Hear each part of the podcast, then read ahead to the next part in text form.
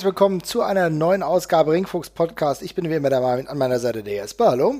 Hallo. Und wir haben eine neue Open Mic Folge, auch heute wieder. Ich freue mich sehr, dass es geklappt hat. Ein wenig kurzfristig heute. Ja, wir hatten ja gesagt, na, wir gucken mal, aber jetzt klappt es noch direkt vor meinem Urlaub. Und deswegen haben wir auch einige Fragen von euch äh, gestellt bekommen, die wir natürlich im Laufe dieser Sendung definitiv beantworten werden. Und ein ganz großes Thema ist natürlich der Aktualität geschuldet, auch wenn ihr das jetzt ein bisschen später hört. Äh, die WXW ist jetzt bald auch im Network, auf dem WWE Network vertreten, mit zwei Shows, und zwar Ambition 11 und Femme Fatale 2019. es ist irgendwie ein wilder Mix, oder Jesper? ja, ist eine Liebhaberauswahl, sag ich mal. Also, jetzt nicht die offensichtlichsten WXW-Shows, die man da unbedingt erwarten würde. Nee. Ähm, das Ganze kommt ähm, am kommenden Wochenende jetzt schon, also jetzt am Samstag. Wir nehmen jetzt heute gerade am, am, Donnerstag auf, also am Samstag sollte es dann, glaube ich, schon online sein. Äh, die WXW gesellt sich dazu ein paar anderen Independent Promotions. Progress zieht auch mit ein. Evolve war es, glaube ich, noch, ne? Ja. Und äh, ICW äh, stößt auch noch dazu, was jetzt schon ein bisschen bisschen antiquiert wirkt fast. Ähm, genau, aber die WXW, wie du schon ganz richtig sagst, mit Vision und äh, Femme Fatale, einer etwas seltsamen Auswahl, aber offenbar muss man irgendwo den Anfang machen. Ich weiß nicht, äh, wo die WX, äh, wo die WXW, äh, sage ich schon, wo die WWE da vielleicht auch einen gewissen Anspruch in puncto Produktion und äh, Videoformaten oder sowas hat, die sie da vielleicht brauchen und die WXW vielleicht irgendwie ab Punkt X erst angefangen hat, so zu produzieren oder dergleichen. Oder ob man sich jetzt einfach wahllos irgendwas rausgepackt hat. Äh, aber ja, es ist ähm, der Schritt, äh, der ja schon seit Jahren jetzt quasi im Raum stand, auf den wir ja auch ein bisschen gewartet haben. Und jetzt ist er da. Ja, wir haben ja immer wieder genau darüber gesprochen. Es stand immer wieder im Raum dieses Gerücht, dass es irgendwann vielleicht auch so kommt, dass die WXW ähm, eigene Shows beziehungsweise ihre Shows dann sogar auf dem Network hat. Für mich ändert sich jetzt erstmal dadurch gar nichts, denn äh, wenn ich sage, ich will die WXW abonnieren, ich will die WXW in voller Gänze abonnieren, dann abonniere ich weiter WXW Now und da wird für mich die WWE oder das WWE Network zu keiner Alternative kommen. Nicht nur wegen des abgespeckten Programms, sondern weil ich immer noch denke, dass der bessere Support durch WXW Now läuft. Ne? Aber ja. für die Leute, und das ist, können ja auch der, äh, der ein oder andere sein, die jetzt zum allerersten Mal vielleicht in Berührung damit kommen, was vielleicht auch so ein bisschen, wenn man es wenn, wenn man's der WWE positiv auslegt, vielleicht auch so der Ansatz sein könnte, dass man sagt, okay, wir gucken uns mal andere Ligen an da ist mit Ambition beispielsweise ja doch schon viel Gutes dabei, denn du hast zumindest, ähm, du hast zumindest das, den tollen Kampf mit Timothy Thatcher und Daniel Makabe. Ne? Das ist ja ein Event gewesen, was in Toronto stattgefunden hat. Du hast, äh, du, du siehst Yushi Ichikawa und du hast den, wie man es anders meinen könnte, äh, super guten Main Event zwischen Walter und Timothy Thatcher und du siehst gleichzeitig, dass WXW auch einen anderen Fight-Stil irgendwo auch hat mit Ambition 11 natürlich einen ganz eigenen ähm, stilprägende Richtung tatsächlich. Ne? Ja, sie haben sich auf jeden Fall Sachen rausgepickt, äh, die sie so in der Form nicht selber am Angebot haben. Das ja. äh, können wir auf jeden, das können wir auf jeden Fall festhalten. Ähm, es sind auch Sachen, wo ich glaube, bei fast allem Leute dabei sind, die die WWE inzwischen jetzt auch gesigned hat. Also du hast ja schon äh, Thatcher erwähnt. Ähm, A-Kid ist zum Beispiel auch noch mit dabei bei, bei Ambition, aber es ist tatsächlich wirklich nicht viel. Ähm, bei Femme Fatale müsste ich jetzt tatsächlich nochmal nachgucken, wer dabei war. Ich ja, Main Event hatten wir Lufisto gegen Leila Hirsch. Das heißt, zwei Leute, die tatsächlich noch nicht gesigned sind. Ne? Das, das stimmt, aber Amal war ja zum Beispiel mit dabei. Genau. Ähm, Martina war, glaube ich, ja auch mit dabei, wenn mich nicht alles täuscht. Also vielleicht möchte man auch daraus noch was machen, aber ähm, ja, ist auf jeden Fall, wie du schon ganz richtig angemerkt hast, zwei ganz gute Ergänzungen fürs äh, WWE-Programm kann ich mir jetzt aber ehrlich gesagt nicht vorstellen, dass das so riesiges Kalkül war, sondern ich glaube, es ist einfach der Anfang. Man hat jetzt mit, irgendwann, mit, mit irgendwas angefangen. Ich weiß es nicht, es ist Spekulation. Ähm, waren auf, auf, jeden Fall beides sehr coole Events ähm, und sehen ja auch für WXW äh, modernen Standards ja schon sehr, sehr gut aus. Das war ja schon, äh, als wir schon die Produktion der WXW eigentlich Jahr und Tag gelobt haben mhm. und es schon sehr, sehr gut aussah. Das wird sich auf, auf dem Network auch gut eingliedern. Insofern ist das alles cool. Ähm, was wir gleich auch noch dazu sagen können, das ist natürlich erstmal jetzt so in der Form ein Statement dafür, wo die WXW inzwischen auch ist, wie gut die Sachen aussehen, dass die WWE sich das aufs Network zieht, ohne nochmal mit der Wimper zu zucken. Ähm, das spricht für die gute Arbeit, die man da leistet. Da bleibt dann eben zuletzt noch die moralische Bewertung des Ganzen, die dann jeder für sich so ein bisschen treffen muss. Ich habe da ein bisschen Bauchschmerzen mit, weil ich auch die WWE gerade aus moralischer Sicht nicht mehr supporte äh, oder, oder an, ansehen möchte. Ähm, aber das muss, glaube ich, ein Stück weit jeder für sich selbst entscheiden. Also objektiv ist es für die WXW natürlich ein Riesending erstmal. Ja, objektiv auf jeden Fall für die WXW ein Riesending. Und ich glaube, jeder äh, derjenigen, die produzieren, kann sich da auch so ein bisschen ähm, auf die Schulter klopfen. Denn ich denke, das ist für jeden, der selber das produziert, der selber damit äh, zu tun hat, dass dieses Event überhaupt entsteht, sei es Femme Fatale, sei es Ambition, ähm, sieht daraus, dass natürlich auch von, sag ich mal, fast höchstem äh, Grund sein Produkt begutachtet wird und auch geschätzt wird, sonst hätten sie das nicht hinzugefügt. Insofern eine super Sache. Trotzdem muss ich natürlich auch sagen, ich hätte mir schon gewünscht, dass wir da natürlich ein Event haben, äh, der vielleicht auch nochmal eine andere Seite der WXW abbildet. Also für mich wäre tatsächlich einer der Karatwochenenden, da kannst du ja tatsächlich beliebig äh, sagen, 18, 19, was weiß ich, 20, 16, 17 oder was weiß ich. Du hättest ja irgendeinen Tag nehmen können. Ähm, bis auf ganz wenige Downsides waren da ja alle sehr, sehr gut. Das hätte man auch noch hinzufügen können, um einen, einen gesonderen, äh, gesonderten und einen besseren Blick eigentlich zu bekommen generell richtig, aber wie gesagt, irgendwo muss man anfangen und es ist jetzt vielleicht ähm, auch mal ganz schön, dann erst mit dem Konterpunkt anzufangen und dann nach und nach der, von der Promotion einzuführen, was es da sonst noch gibt. Ob das jetzt, mhm. ob das jetzt eine Win-Situation für die WXW, also diese ganze, diese ganze WWE, WXW-Konstellation ein Gewinn für die WXW wird, das wird man, denke ich, ein bisschen sehen müssen. Also bisher äh, für uns sichtbar war ja vor allem, ehrlich gesagt, das Negative, wenn wir die letzten Jahre betrachten. Mhm. Also ich glaube, für uns hat sehr überwogen, dass äh, die WXW äh, Leute an Hülle und Fülle an die WWE verloren hat, die dort Fulltime antreten und bei der WXW keine große mehr Rolle spielen, dass wir Einschränkungen ein bisschen hatten bei dem WXW-Produkt, was die Vertriebswege und sowas ging. Das waren für uns erstmal die großen Negativseiten äh, die mir das auch ein bisschen madig gemacht haben, ähm, abgesehen von ein, zwei, drei Special Fly-Ins, die es dann mal für, fürs, fürs Karat oder dergleichen gab mit Alexander Wolf oder, oder dann eben einem Thatcher oder dergleichen. Ähm, jetzt kommen wir langsam an den Punkt, wo man mal sehen kann, ob das auch einen positiven Abstrahleffekt für die WXW hat.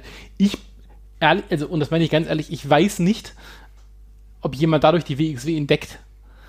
Ähm, ich, ich bin jemand, der, also ich habe, ich glaube, ich, hab, ich habe im, ich habe im WWE-Network noch nie, noch, noch nie irgendwas geguckt, von nachdem ich nicht effektiv gesucht habe, allein weil diese Entdeckfunktion da so furchtbar ist. Ähm, also ich glaube, es werden vor allem Leute gucken, die wir auch schon grob wissen, was WXW ist, aber vielleicht täusche ich mich da auch ganz gewaltig und die Leute und die WWE platziert es vielleicht auch super prominent. Das bleibt ja alles jetzt erstmal abzuwarten an der Stelle. Das können wir tatsächlich noch gar nicht sagen. Ja. Äh, das kann tatsächlich so sein, dass sie es pro prominent platzieren und dass man dann sagt, okay, guck mal, ich gehe auf die Startseite und sehe es sofort. Dann könnte es sogar ganz interessant sein. Und dafür haben sie ja tatsächlich dann auch keine schlechten Events ausgesucht. Ne? Wir haben es ja gerade gesagt, die haben beide ihre ganz klaren Punkte. Ne? Allein der Leila Hirschfight mit Lufisto war einer, der, den kannst du in jeder Liga zeigen. Das ist eine super Sache. Thatcher gegen Walter ist auch nochmal ein ganz eigenes Flair. Auch cool, dass dann Daniel Maccabe jetzt mal auf dem WWE-Network zu finden ist. Das wird ihn vielleicht auch freuen, aber es ist gleichzeitig auch eine Bestätigung der Arbeit. Also du hast wenigstens zwei ganz unique Produkte. Insofern habe hab ich bei der WXW jetzt gar keine Bedenken. Tatsächlich muss ich aber sagen, wenn, wenn ich äh, schaue, was da noch dabei ist, also äh, in seinen Championship Wrestling, die ich ja tatsächlich auch überhaupt nicht gut finde, und die dann mit so einer extrem mauen Show dann ähm, auf dem WWE-Network gefeatured werden. Ja, ich meine, allein wenn so eine Show äh, schon äh, Tag 2 heißt, ja, also ICW Shrooks House Party oder Who's Party 5, Tag 2 und dann gucke ich mir an, Oh, wow, ja, naja, also da ist ja wirklich kein gutes Match dabei. Grado, keine Ahnung, ich weiß nicht, ob man den 2018 noch brauchte. Aber gut, also viele ak akzeptable Wrestler, die allerwenigsten unter WWE-Vertrag. Vielleicht ist es auch eher, weil Viper und auch Kaylee Ray im Endeffekt dabei sind, das kann sein. Aber ich glaube, dieser Com Company tut mir dazu keinen wirklichen Gefallen. Da ist, hat sie WWE wesentlich besser getroffen. Also, ähm, ich, es wirkt sehr aus der Zeit gefallen, ne? Also ich meine, die, die, IC, die ICW war ja mal irgendwie angesagt, keine Ahnung, wenn der so, der, wann war der große Grado-Hype? 2016 oder 2017 ja. oder sonst irgendwas? Also irgendwas in dem Dreh. Und es verschwimmt auch schon die Zeit, ja. Mhm. Ja, genau. Und ich weiß noch so, 2017 ist da mal hier Trend 7 und sowas, hat er den Heavyweight-Title da gewonnen. Das ist jetzt aber auch alles eben schon, äh, schon eine ganze Weile her. Nee, oh Gott, ich sehe gerade, Grado hat 2015 ah, den Titel von Drew Galloway gewonnen. Das ist also wirklich schon fünf Jahre her. Okay. So da war so das Plateau de, der Popularität dieser Promotion. Und ehrlich gesagt, ist da seit zwei bis drei Jahren kommt da nichts mehr. Ne? Also da kriegt man nichts mehr groß von mit. Das ist alles ein bisschen ausgestorben. Da gab es auch ein paar Kontroversen um diese Promotion hier und da. Insofern ist, ist das eigentlich abgehakt, aber äh, ich kann mich auch noch gut daran erinnern, ICW war eine der ersten Signings von der WWE, zumindest eins der, also eins der ersten Gerüchte, dass die ICW jetzt unter dem äh, unter WWE Schirmherrschaft sich schon mal befindet. Und vielleicht hat das jetzt aber alles noch so lange gedauert, das irgendwie unter Dach und Fach zu bringen, ähm, dass das jetzt eben alles ein bisschen verzögert kommt. Auch Progress ist jetzt gerade nicht unbedingt auf dem Höhepunkt seiner Popularität. Ne? Das wäre vor zwei oder drei Jahren noch ein durchaus fetteres Ding gewesen. Ähm, ist jetzt auch schon ein bisschen abgekühlt, würde ich sagen, der ganze Britpress-Hype, nicht zuletzt durch die letzten Skandale. Aber jetzt sind wir eben da. Und die größte und die, die also die größte britische und die größte deutsche Promotion haben sie zweifelsohne. Hm. Ähm, also das wird schon ein Gradmesser sein, inwiefern da Interesse dafür da ist. Ja, und ich glaube, ähm, auch bei Progress, das ist jetzt Progress 92, äh, was im Endeffekt dort gezeigt wird für die Leute, die jetzt da auch neu sind, kann ich empfehlen, scrollt einfach die ganze Zeit durch, ja, und kommt irgendwann nach gefühlt drei Stunden zu dem Match Trent Seven gegen Paul Robinson. Das kann man sich gut anschauen. Ein kleiner Hype von mir. Paul Robinson ist echt ein Wrestler, den ich sehr, sehr gern sehe.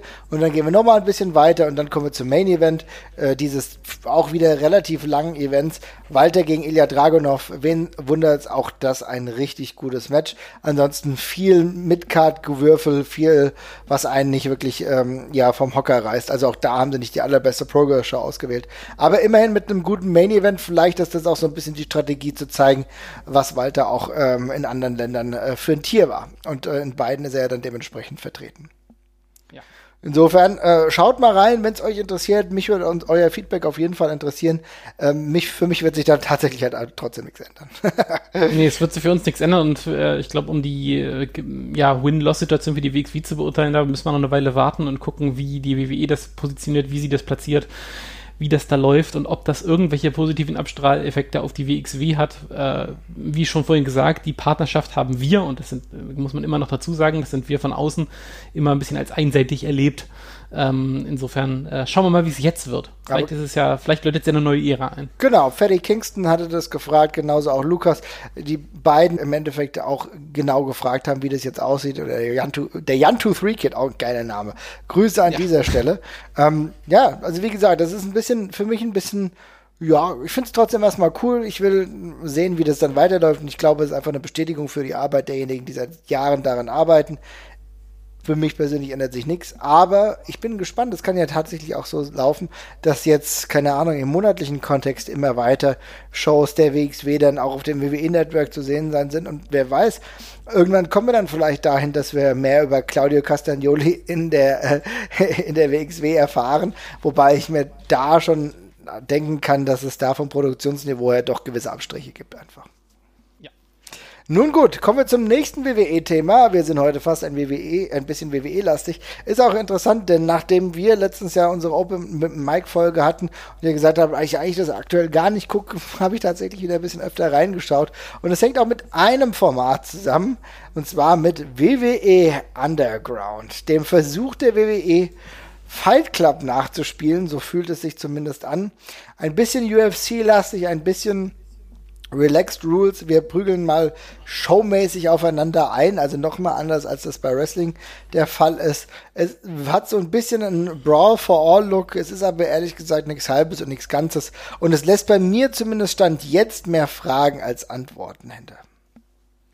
Es ist in meinen Augen absoluter Kernschrott, kann ich ja an der Stelle auch mal ganz klar so sagen. Also ganz im Ernst, wir, also ich bin ja, ich bin ja wirklich der Erste, der immer, immer dabei ist, wenn es um neue Formate geht und daran geht, so ein bisschen die Grundfeste vom Wrestling so ein bisschen zu verdrehen und was Neues zu versuchen, neue Formate zu machen, finde ich eigentlich immer geil. Aber wie man auf die Idee kommen kann, jetzt hier seit Gott, wann war das erste Cinema-Match von der, oder Cinematch von der WWE? Das ist jetzt ja bestimmt auch schon fast ein nee, Dreivierteljahr oder sowas her. Ne? Das war ja bei WrestleMania oder so. Ja, tatsächlich war es ja davor schon mal, wenn wir überlegen, so. dass ähm, The Fiend ja auch äh, schon so ein Match hatte. Ja?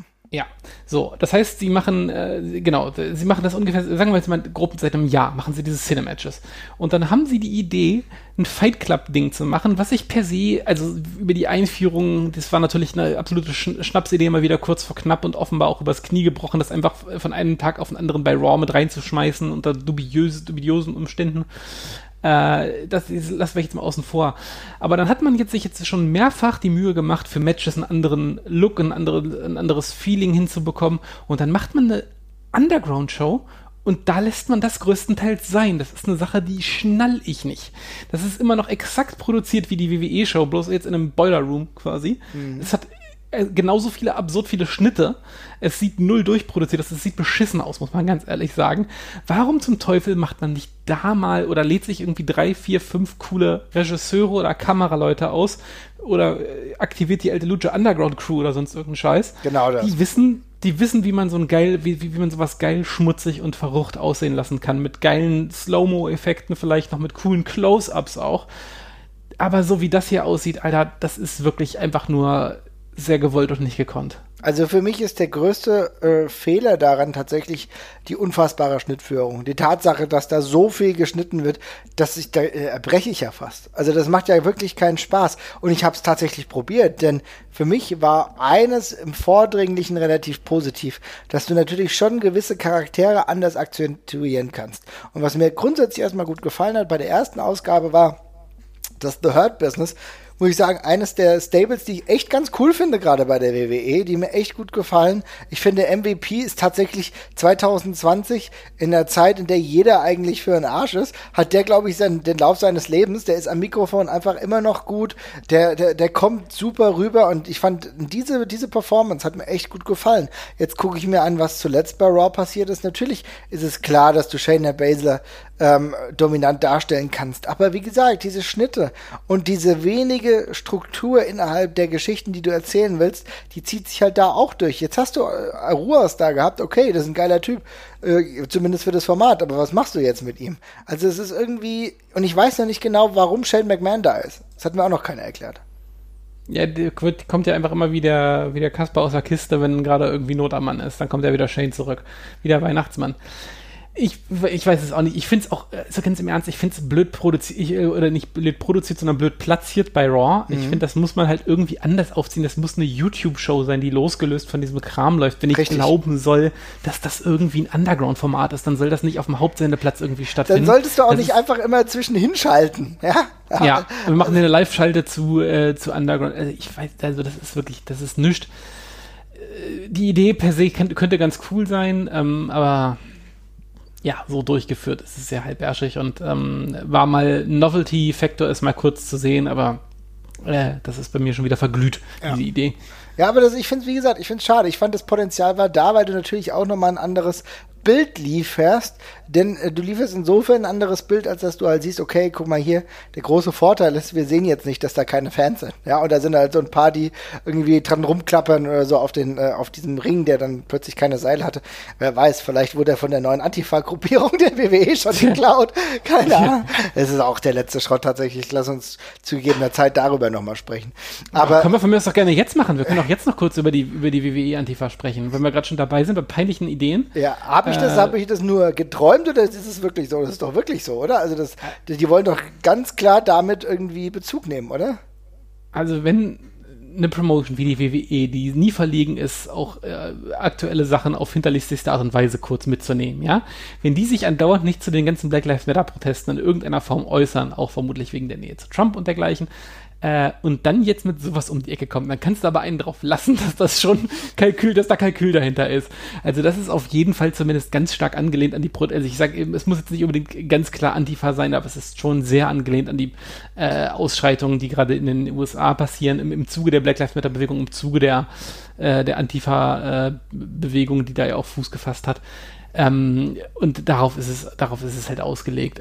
Das, äh, aber es wirkt halt also es ist halt ein Schülerausflug mit Skimasken, ne? Kannst du es halt echt nicht anders sagen. Diese Szene, wo die mit dem Ziegelstein diese, diese Bürotür einschmeißen und dann alle jubeln und weglaufen, also das ist, ich habe, das ist das Dümmste, was ich seit langer Zeit in WWE gesehen habe, wirklich. Es ist halt ehrlich gesagt eine Farce. Es ist tatsächlich ja. der Versuch, irgendwie was so darzustellen, wie jemand sich das vorstellt, ein, ein Gegenprotest, ja, wie sich Vince McMahon vorstellt, so, äh, oder wie sich Donald Trump einen Antifa-Protest vorstellt, ne? So ja. ohne Inhalt, es wird wird gar nicht gesagt, worum es geht. Irgendwelche Leute zerstören wild was und rennen dann wieder weg. Ist komplett ja. Banane, ja. So haben, haben wahrscheinlich auch die äh, Proteste vorgestellt. So, äh, das ist vielleicht aber auch, vielleicht ist es ein viel größere Problem, dass genau das ist, was sie in den Medien, in den Medien, die sie konsumieren, sehen. Also, äh, weißt du, ich glaube, niemand hat sich da die Mühe gemacht, weder Donald Trump, der sich da eh nie die Mühe macht, glaube ich, äh, noch halt Vince McMahon, der ja ähnlich gepolt ist, wirklich mal die Portal Protests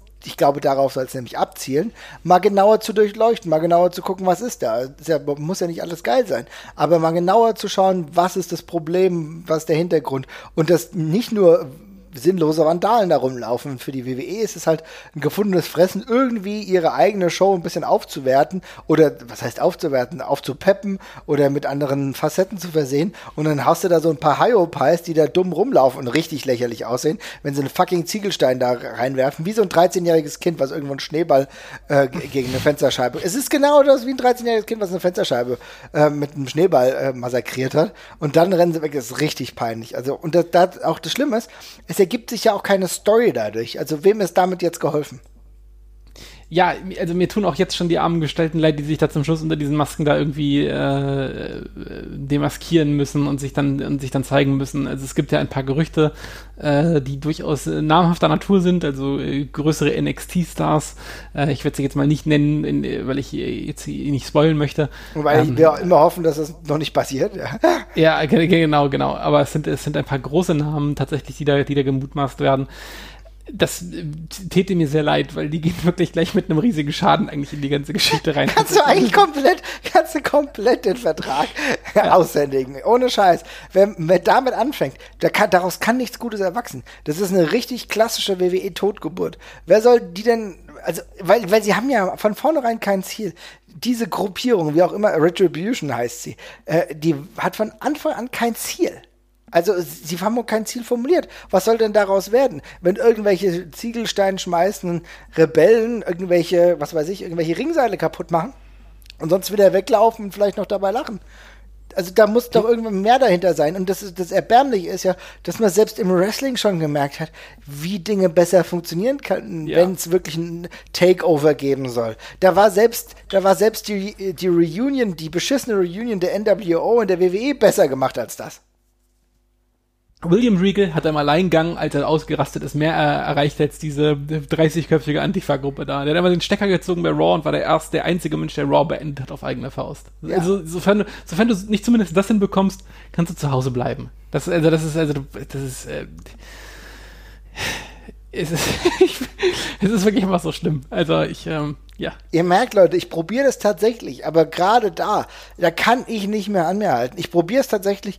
Ich versuche wirklich was Positives bei äh, Raw Underground rauszunehmen. Und äh, ne, wie gesagt, ich hatte zwei Minuten doch ein bisschen Spaß von den ganzen Minuten. Aber bei dieser Storyline tut mir leid, da wird einfach überhaupt nichts draus. Huh. auch ab. Schlimm. Aber gut. Ähm, ich versuche wieder klarzukommen und ich versuche äh, andere Themen für uns zu gewinnen. Und zwar, der Tim hat beispielsweise gefragt, was sagen wir zu Open Air in Kutenholz? Was sind unsere Gedanken und äh, nehmen wir die Reise auf uns? Also erstmal, äh, die WXW ist jetzt äh, schon bald an der Veranstaltung dran. Freut mich tatsächlich sehr, dass äh, endlich mal wieder eine Veranstaltung mit 500 Zuschauern übrigens sind zugelassen, begangen wird und das Ganze findet Open Air im ehrwürdigen Kutenholz statt. Schon oftmals wurde dort guter Catch veranstaltet. Und jetzt ist es halt soweit. Die WXW ist vor Ort, äh, tritt auch mit einem sehr guten Kader an. Bobby Ganz ist beispielsweise vor Ort, Avalanche ist am Start. Nur zwei der Namen zu nennen. Ja, also erstmal eine richtig geile Angelegenheit, dass es unter den Rahmenbedingungen und auch unter den Bedingungen der Hygieneregeln äh, bezüglich der Corona-Krise stattfinden kann. Ja, ist erstmal tendenziell eine schöne Sache. Ich bin ehrlich gesagt noch so ein bisschen hergerissen, wie ich dazu stehe, dass 500-Mann-Events wieder stattfinden. Ich mhm. äh, tue mich da noch ein bisschen schwer, aber ich ändere meine Meinung dazu auch jeden Tag. Also ich kritisiere jetzt auf jeden Fall nicht. Ich habe noch, ich hätte noch so ein bisschen Bauchschmerzen dahin zu gehen, muss ich ganz ehrlich sagen.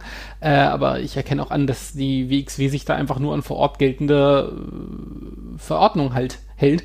Ähm, und in Kutenholz ist es offenbar in Ordnung und dann würde ich es natürlich auch versuchen.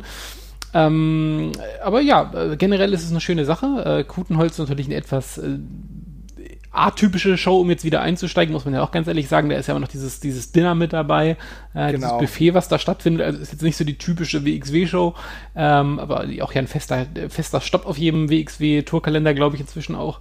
Insofern erstmal, erstmal eine schöne Sache. Ähm, Freue mich, dass es äh, stattfindet. Ich, ich bin nicht da, ich bin im Urlaub.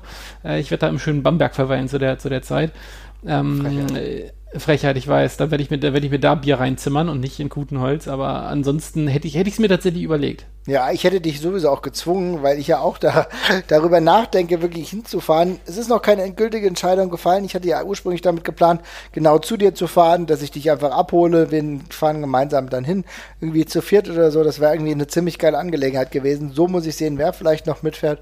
Es wird, glaube ich, eine, eine, eine, schmale Nummer, muss ich überlegen. Ich bin jetzt erst eh erstmal im Urlaub. Aber ich kann es mir tatsächlich schon gut vorstellen, weil ich unfassbar viel Bock auf Live-Wrestling habe. Und ich finde tatsächlich gerade diese Open-Air-Situation Situation ist halt optimal. Du, du umgehst dir ein, ein höheres Infektionsrisiko. Jeder muss im Endeffekt aufpassen. Du äh, bindest die Sitzplätze ja regulär paarweise, dass zwischen diesen Paaren dann anderthalb Meter Abstand sind. Das ist auch gut. Es gibt ähm, es gibt Bierstände, also Bier darf äh, ungleich zu einem potenziellen Stadionerlebnis in der Bundesliga, wenn das wieder stattfindet, verkauft werden. Du hast genügend Abstand zum Ring. Also alles wird trotzdem anders sein, aber die Art und Weise, wie das stattfindet, du hast eine Kontakterfassung tatsächlich, aber es gibt eine Maskenpflicht, zumindest im Gelände, dann, wenn du sitzt, dann nicht mehr. Es wird sehr, sehr viel getan und ich finde, wenn das etwas ist, womit du merkst, okay, damit sind wir sehr, sehr gut gefahren. Und ich glaube, sehr, sehr viele Fans haben einfach extrem Bock, wieder Wrestling zu sehen. Dann hoffe ich, ja, wir hatten es ja schon mal angesprochen, könnte sich das sogar replizieren, vielleicht noch an anderen Orten. Yes, das glaube ich auch. Ähm, ich drücke auf jeden Fall die Daumen. Es ist, ein, es ist schön, dass es wieder losgeht. Ähm, und wie du, ganz sag, wie du ganz richtig sagst, ich glaube, es haben auch wahnsinnig viele Leute Lust. Und ähm, vielleicht kann das ja echt ein Vorreiter sein für die ähm, Konzepte, die da noch kommen und nötig sein werden, weil offenbar äh, werden wir ja noch eine ganze Weile umplanen müssen, was das angeht, ehe wir zur typischen Veranstaltung wieder zurück können. Auf jeden Fall. Aber ich sage euch eins, Open Air Catch ist eine geile Angelegenheit. Liebe Leute, wenn ihr uns jetzt gerade zuhört und denkt, ich hätte vielleicht Bock, 29. August ist die Möglichkeit, nach Gudenholz zu fahren. Tickets gibt es noch.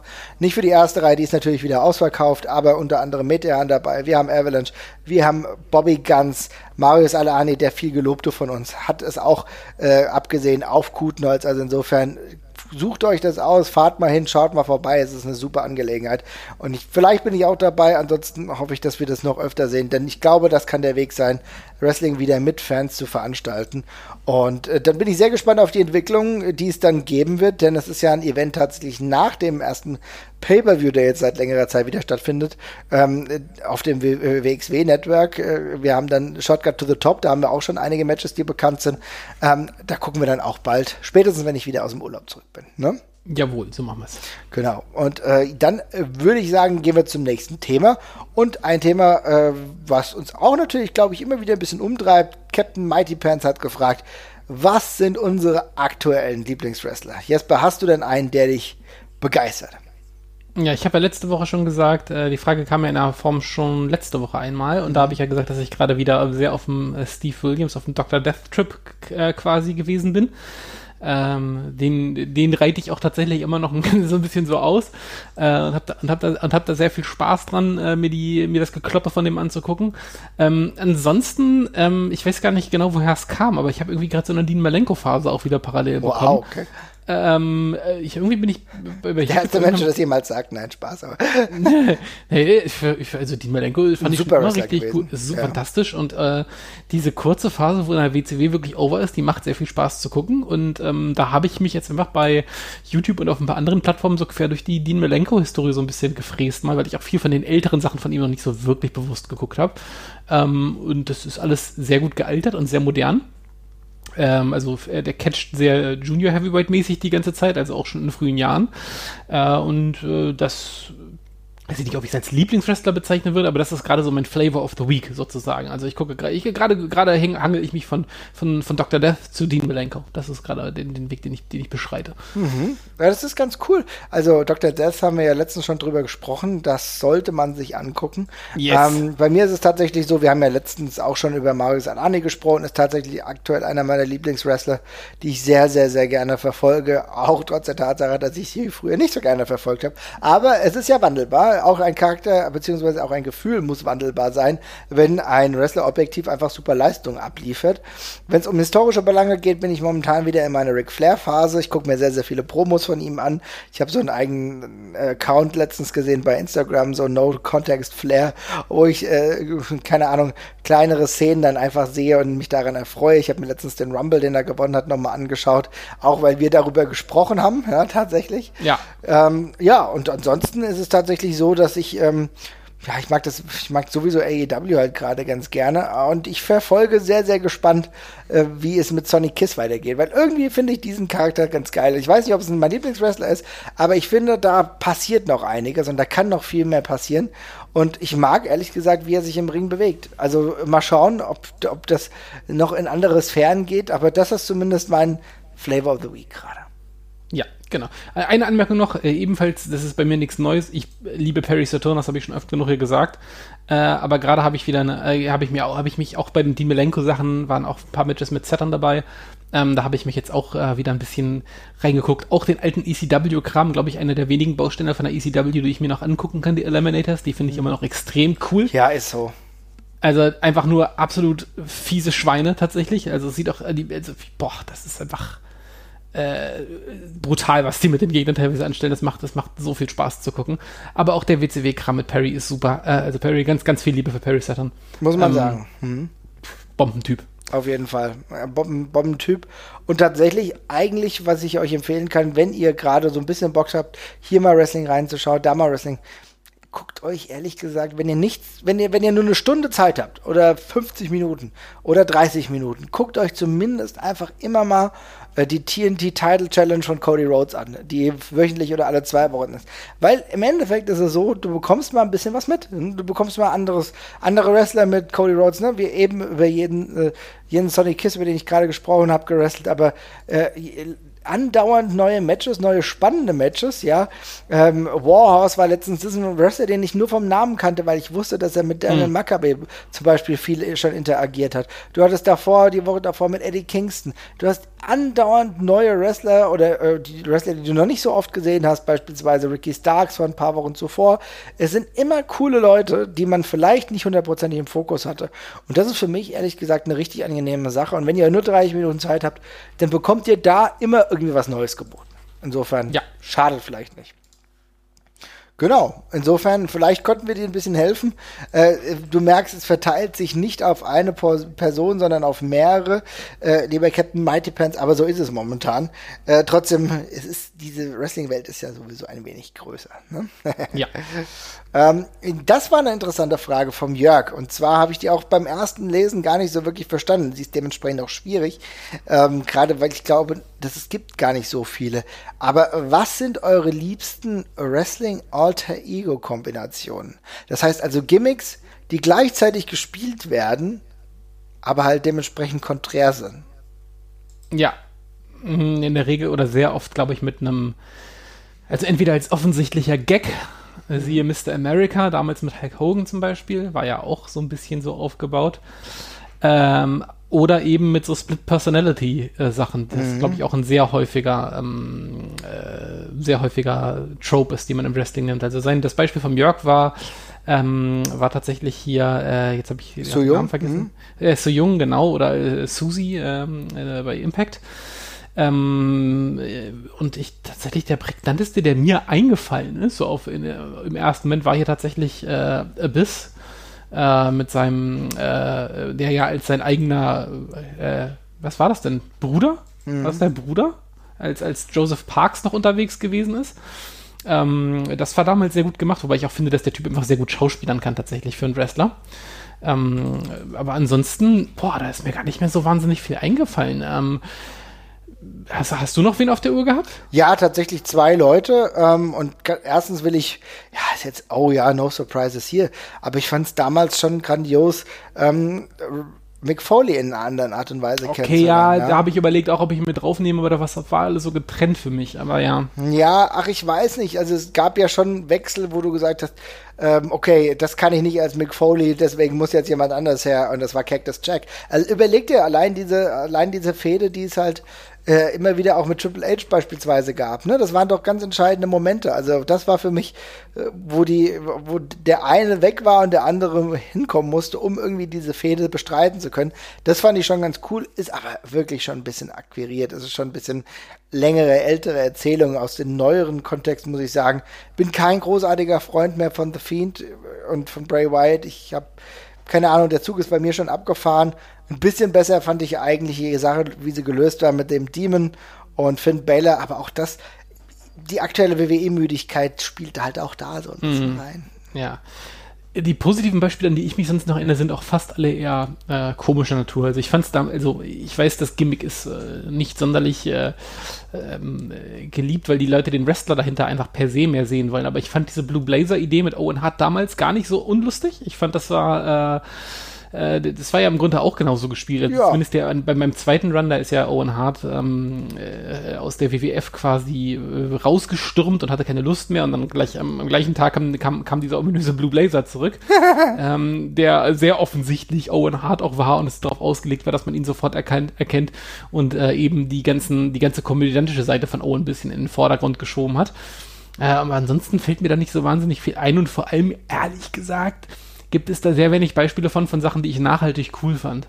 Mhm ja, gerade diese, ja, dieses nachhaltig cool finden ist halt sowieso so eine Sache. Ich kann mich erinnern, es ja. ist auch manchmal, ähm, es gab öfter mal Runs von Keiji Muto tatsächlich, wo er eigentlich Keiji ja. Muto war und dann aber nochmal zu Great Muto wurde, ja, und das war, weil er diese Runs waren ja, waren mal länger, waren mal nicht so lang. Das fand ich tatsächlich auch so ganz cool, aber tatsächlich bleib ich, also tatsächlich für mich ja Great Muto einer meiner absoluten Lieblingswrestler, über den müssen wir auch nochmal gesondert reden.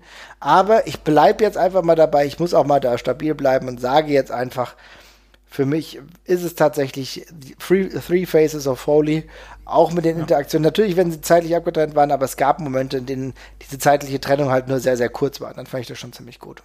Ja, das, das, das, wenn wir, wenn wir ähm, Foley zählen, dann nehme ich auch den. Ansonsten äh, fehlt nicht so ganz rein, aber ich äh, fand Kishin Liger super cool. Und das war Mega. ja Match gebunden.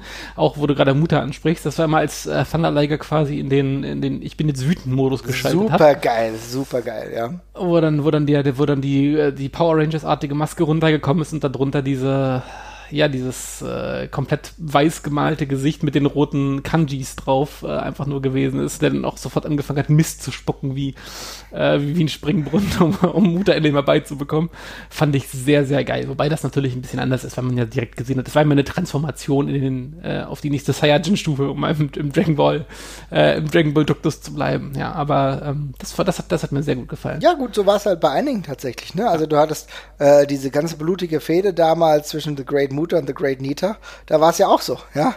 ja. Also ja, das war Onita hatte gemerkt, okay, da kann ich nicht mehr normal arbeiten, dann muss ich halt als The Great Nita antreten. Also auch geil, ein blutiges Ding und äh, krasse Angelegenheit damals, aber genau diese Verwandlung in die nächste Stufe, das finde ich schon sehr, sehr cool und das zieht mich echt, hat mich damals gut mitgezogen, auch im Rerun, weil ich glaube, da war ich tatsächlich noch ein bisschen zu jung, um das im Original zu verfolgen und ich habe es mir auf jeden Fall später angeguckt.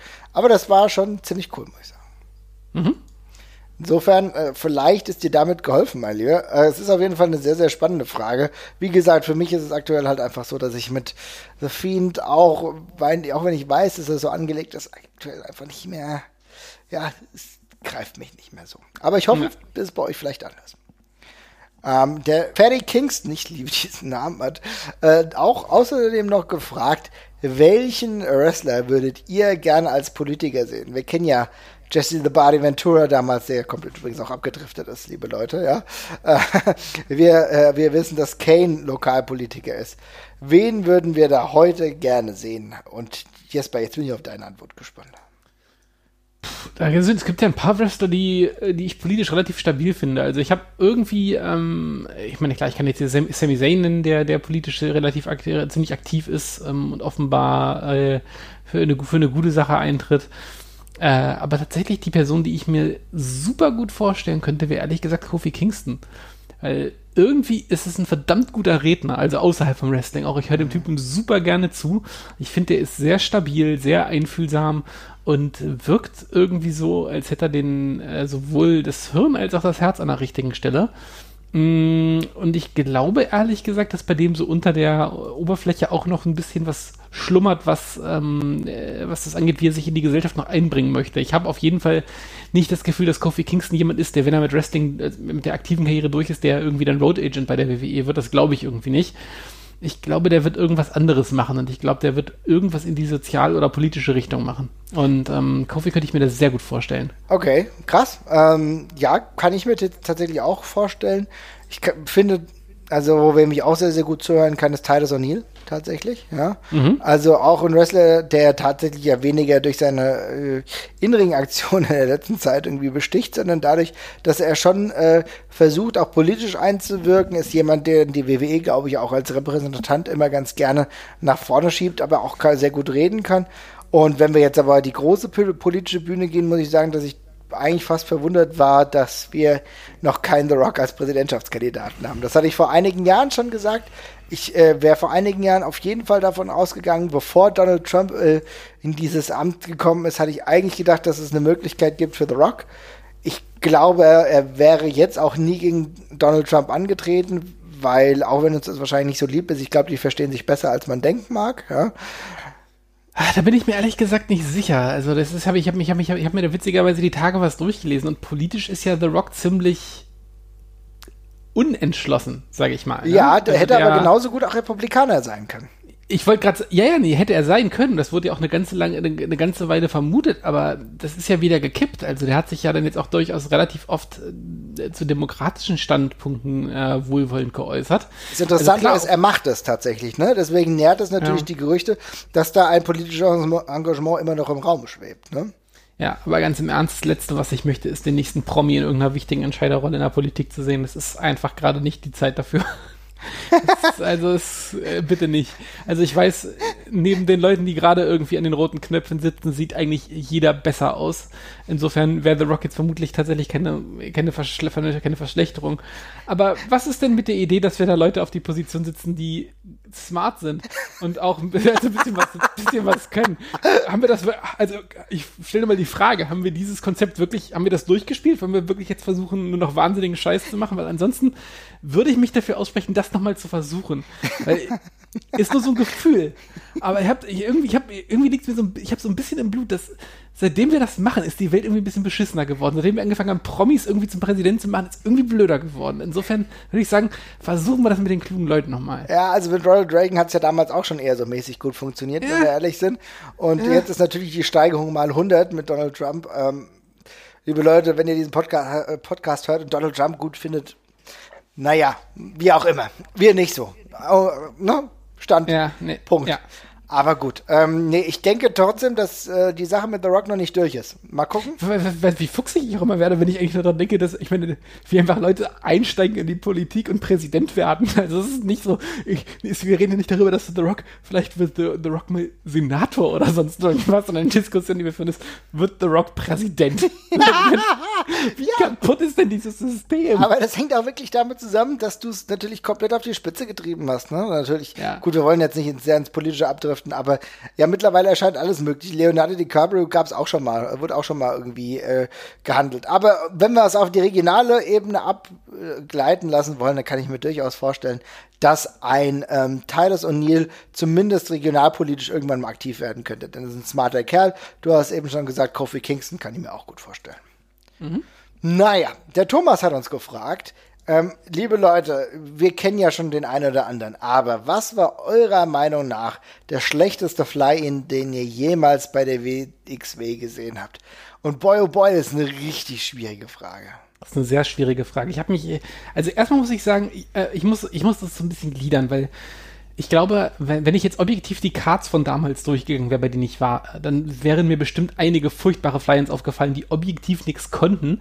Aber objekt, ich muss dann fairerweise halt sagen, die waren trotzdem eine Bereicherung, einfach weil es andere Wrestler waren, als die, die man kannte. Und es einfach super cool war, Leute dabei zu haben, die so ein bisschen internationales Flair versprüht haben. Insofern muss ich hier ja schon irgendjemanden nehmen, der mich zumindest ein Stück weit enttäuscht hat und der das Produkt in meinen Augen verschlechtert hat in dem Moment. Und dann gibt es nicht so wahnsinnig viele, weil ich finde, bei der WXW werden da größtenteils inzwischen relativ kompetente Leute geholt und im schlimmsten Fall lässt mich da jemand kalt. Und ähm, ich würde dann einfach mal anfangen und meinen ersten Pick nennen. Und der erste, den ich hatte, war tatsächlich äh, Masada äh, der damals bei einem Karat dabei war. Ich weiß jetzt Danke gar nicht, schon geklaut, ja. ja. ja, also das war, ähm, war das 2016 oder sowas? Irgendwie ja, so in dem Dreh, glaube ich. Ist gar nicht ne? so lange her, aber Masada war damals in der, und das muss man auch mal ganz ehrlich sagen, nicht guten Verfassung. Oh, das, also das, das muss ich mich auch noch, das sollte ich mich auch noch gleich entschuldigen hinterher sagen. Ich bin generell kein riesen Masada-Fan äh, und trotz, und äh, selbst ich konnte aber sehen, dass der äh, an, dem, an dem Wochenende ein, ein, ein Schatten seiner selbst gewesen ist. Ich meine, mich zu erinnern, dass der eigentlich eine eine Kreuzband-OP hat, die er vor sich hergeschoben hat, weil er den Payday noch mitnehmen wollte von der, vom Karat und da unbedingt noch antreten wollte. Also der ist eigentlich mit einem halben Bein angetreten sozusagen. Ähm, aber der hatte äh, da im, im, Ring äh, nichts wirklich verloren. Er war am Humpeln, der konnte nicht richtig gehen. Das war und übrigens, glaube ich, Karat 2013, schon so lange her. Oh, Jesus Christus, okay. Ähm, ja, aber das, ähm, wie gesagt, ich bin auch sonst kein, ich bin auch sonst kein, kein Masada-Fan tatsächlich. Insofern äh, hat er mich in der Hinsicht sowieso schon kalt gelassen. Ähm, da aber an dem Wochenende war, war es besonders schlimm. Aber selbst den kann ich ja eigentlich nicht nennen, weil es gibt genug Leute, die den richtig cool finden und äh, den für so einen ja, Brody-artigen Badass halten und das möchte ich den ja auch nicht absprechen. Insofern äh, hat man damit ja eine Fangruppe bedient. Ja. Ja, das ist richtig. Trotzdem muss ich sagen, ich fand es auch äh, mau und deswegen hatte ich den auch aufgeschrieben. Es gibt zwei andere. Wir machen mal so einen kleinen Rundumschlag. Ich fand äh, Grado mit dem kann ich nie was ah. anfangen. Und da hat er dann, äh, hat er Shotgun to the Top äh, gewonnen, ist dann weggegangen. Das heißt, oder kam nie wieder. Insofern war das einfach für mich eine Riesenenttäuschung, ja, weil mhm. noch nicht mal irgendwie den Title-Shot eingelöst, was auch extrem erbärmlich irgendwo ist.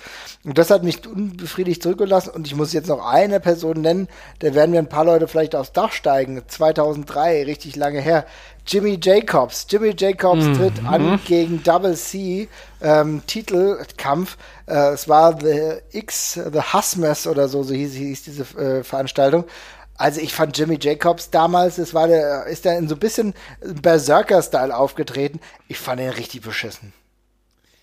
Ich ist es eine, eine von diesen Personen, wo man sich im Nachhinein überhaupt nicht mehr erklären kann, warum zum ausgerechnet diese Person das irgendwie damals zum Hype geschafft hat. International ja. vor allem auch noch gesehen. Also aus irgendwelchen Gründen wurde der damals extrem abgekultet. Ich war da nicht live dabei, aber ich habe das damals auch schon nicht verstanden, warum alle Jimmy Jacobs cool fanden. Also das war ein ganz witziger Typ und ich verstehe auch, dass das cool war, jemanden zu sehen, der halt international gerade ein bisschen abgehypt wird, aber puh, damit hatte ich mich ehrlich gesagt auch ganz schön schwer. Also Jimmy Jacobs war da, war da auch nicht meins.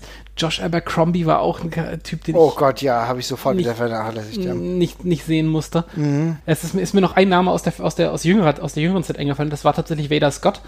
Ähm, die eine Zeit lang immer wieder bei der WXW gewesen ist, auch auf einigen Touren dabei gewesen ist. Ähm, ich nehme an, im, im, Doppelpack mit, mit Mike Bailey äh, engagiert größtenteils. Lohnt sich, lohnt sich auch, die als Pärchen quasi beide zu verpflichten und die Women's Division war ja dünn besiedelt ähm, damals auch, aber Veda Scott ähm, hat mich wirklich jedes Mal im Ring äh, extrem enttäuscht und auch jedes Mal, wenn ich sie on Tape gesehen habe, extrem enttäuscht. Also da ist bisher nichts Positives hängen geblieben.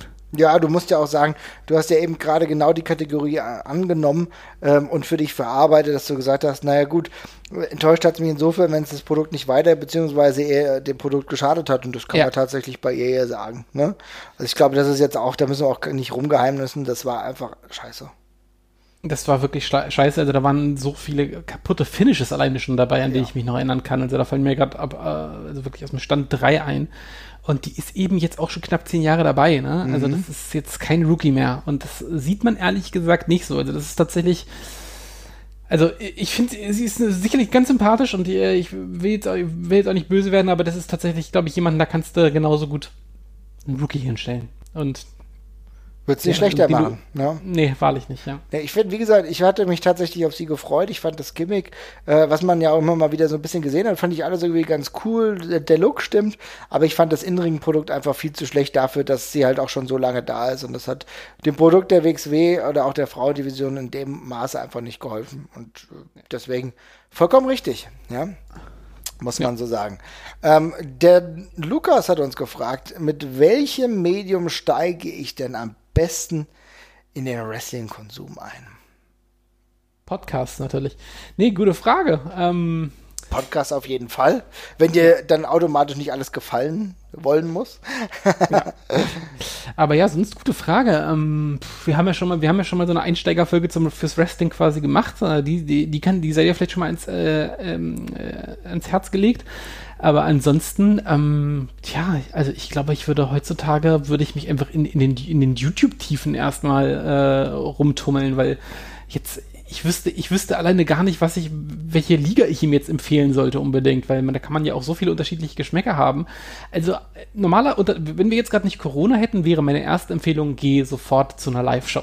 Also das mhm. Erste, was du machst, ist, guck dir Wrestling live an und da wird man, glaube ich, am, schn am, schnellsten merken, packt mich das in irgendeiner Form. Und dann kann es sein, dass man auch merkt, dass, man, dass, es, dass es einem nur live gefällt. Das kann einem dann aber auch genauso gut auffallen, dass man es generell mag. Aber live ist es, äh, ist, weiß nicht, wirkt Wrestling eigentlich immer noch am besten. Auf jeden Fall.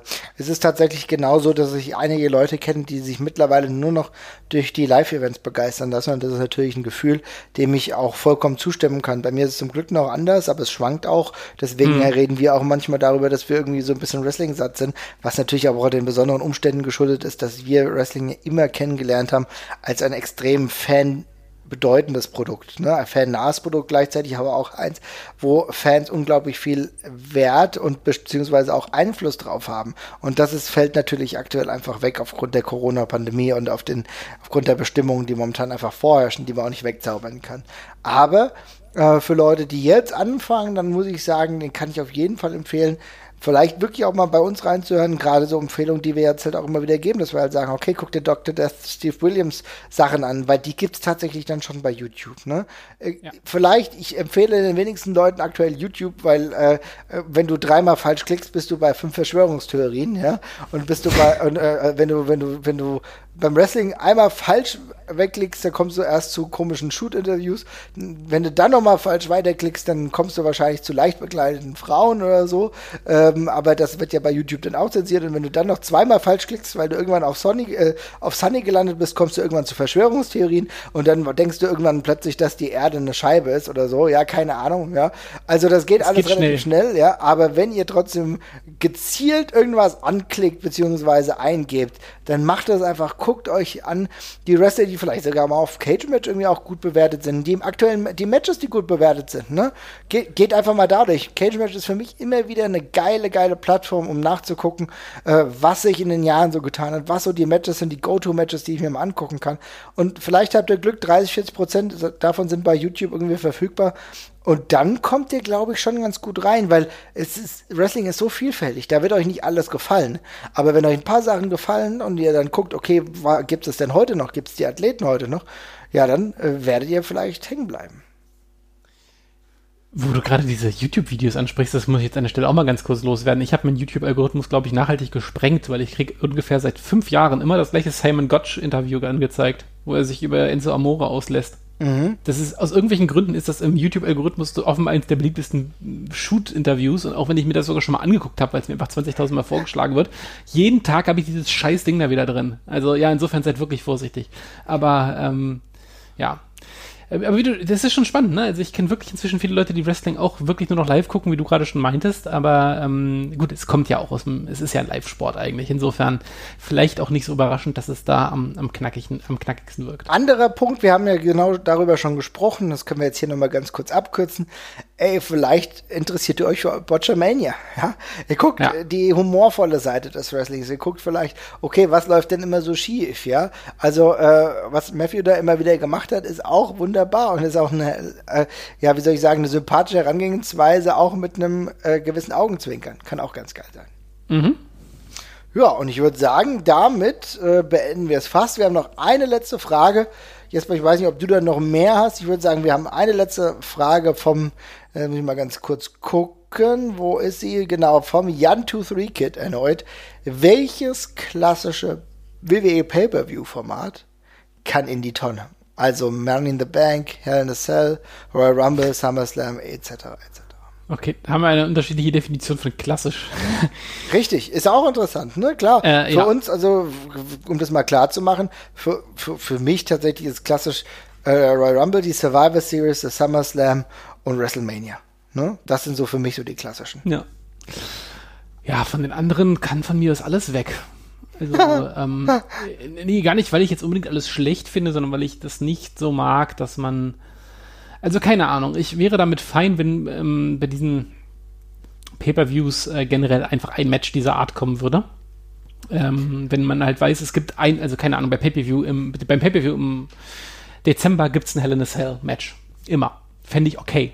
Mhm. Ähm, was ich halt nicht mag, sind diese thematischen Prägungen des ganzen Events, dass es dann halt immer drei oder vier davon geben muss, weil es ist halt der Hell in a Cell Pay-Per-View. Das ist halt allgemein nicht mehr meins. Das, damit werde ich auch nicht mehr warm und dafür bin ich einfach zu sehr daran gewöhnt, dass diese Matches was, was Seltenes sein sollen, um, äh, als dass mir das halt gefallen könnte.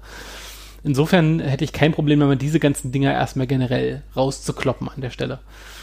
Bei den anderen Sachen, also wenn ich mich jetzt, wenn ich, wenn du mir jetzt die Pistole auf die Brust setzen würdest und sagst, auf welchen der ursprünglichen Big Four würde ich am ehesten verzichten, dann würde ich vermutlich schweren Herzens die Survivor Series nehmen, ja, weil sie einfach auch. am, ja, weil sie einfach inzwischen am heftigsten verwässert worden ist und es nicht mehr so wahnsinnig viele Stables und Teams gibt, die, mit denen man das so wahnsinnig spannend gestalten kann, auch wenn ich das eigentliche Konzept immer noch sehr, sehr mag. Das ist genau der Punkt. Ich muss sagen, ich finde, dass ähm, die Survivor Series in den Anfängen echt geil war.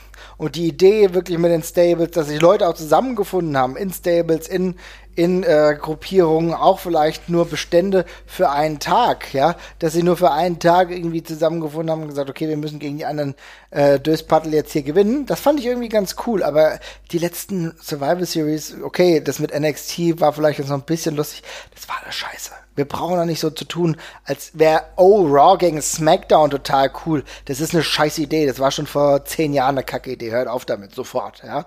Also insofern ja. würde ich dafür plädieren, auch wenn es mir schwerfällt, Survival Series knicken.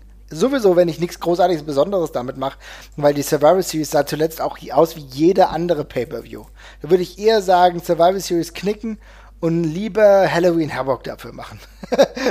ja. Also, ja, ja, stimmt, ja. Also Halloween Havoc schön mit Gruselsachen und so weiter und so fort. Und da kann ja auch das ein oder andere gruselige Match dann dabei sein, aber da, dafür werde ich, würde ich plädieren und ansonsten keine Ahnung, kann mich auch ein Pay-Per-View, also von den moderneren wie Backlash, überhaupt nirgendwo aus dem Ofen hervorholen. Also, ähm, also da, oder hinterm Ofen hervorholen. Also, das ist alles relativ mau. Hell in a Cell hast du gerade drüber gesprochen, da lasse ich bei einem Match noch mit mir reden. Aber mein Statement von mir aus, Survivor Series knicken und dafür den wunderbaren, den wunderbaren Halloween Havoc der WCW reaktivieren. Das finde ich auch, das finde ich auch tatsächlich cool. Na dann würde ich einfach mal sagen, schreibt ihr uns mal, was ihr denkt. Vielleicht liegen wir ja ganz komplett falsch und ihr habt ganz andere Ideen.